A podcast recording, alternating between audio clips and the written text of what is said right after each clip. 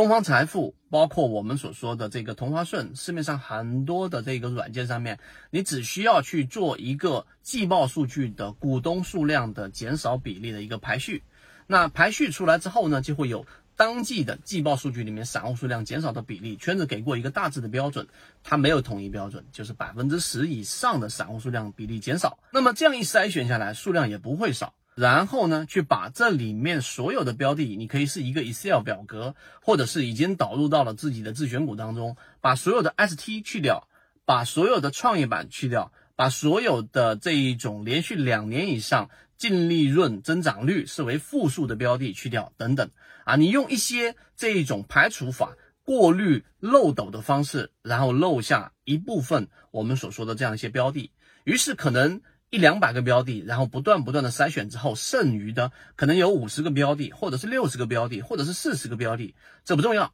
好，出来这些标的之后，我是不是还要去洗，马上就去投入去研究这样的一个上市公司呢？还没到。再往下一步，你要做的事情呢，就是要开始去考虑，在技术分析角度，在资金层面角度，在筹码角度，它是不是？靠近起爆点，我们从这个地方开始切入的。因为经过刚才我们说的左脑和财务的数据和一些价值的角度，把一些雷尽可能的排除掉了。我们也从筹码的角度找到了筹码比较聚集、散户数量大幅减少的标的。那么第三步里面，我就要从技术分析里面找到，例如说它有同位涨停，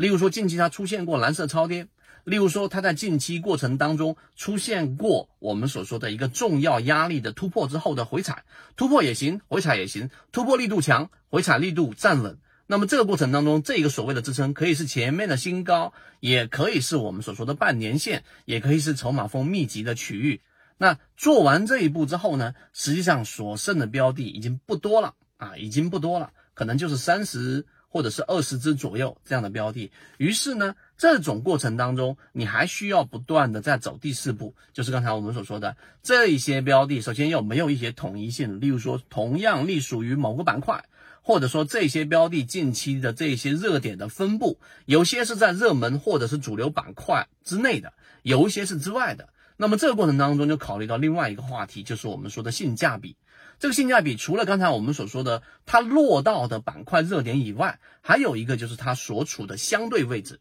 有些标的已经创了新高了，正正走在控盘不断新高的过程当中。那么这些创新高的标的持续新高的概率是远远小于我们说它兑现利润往下打的概率的。当然。我花这个时间也只是讲了一个框架，我们有具体的结果，我们也有具体的细节的分析，以及在过程当中的跟随，这才是一套完整的筛选鱼池的一个过程。那当然，后面我们会给大家讲一讲趋势这个话题。希望今天我们三分钟对你来说有所帮助，和你一起终身进化。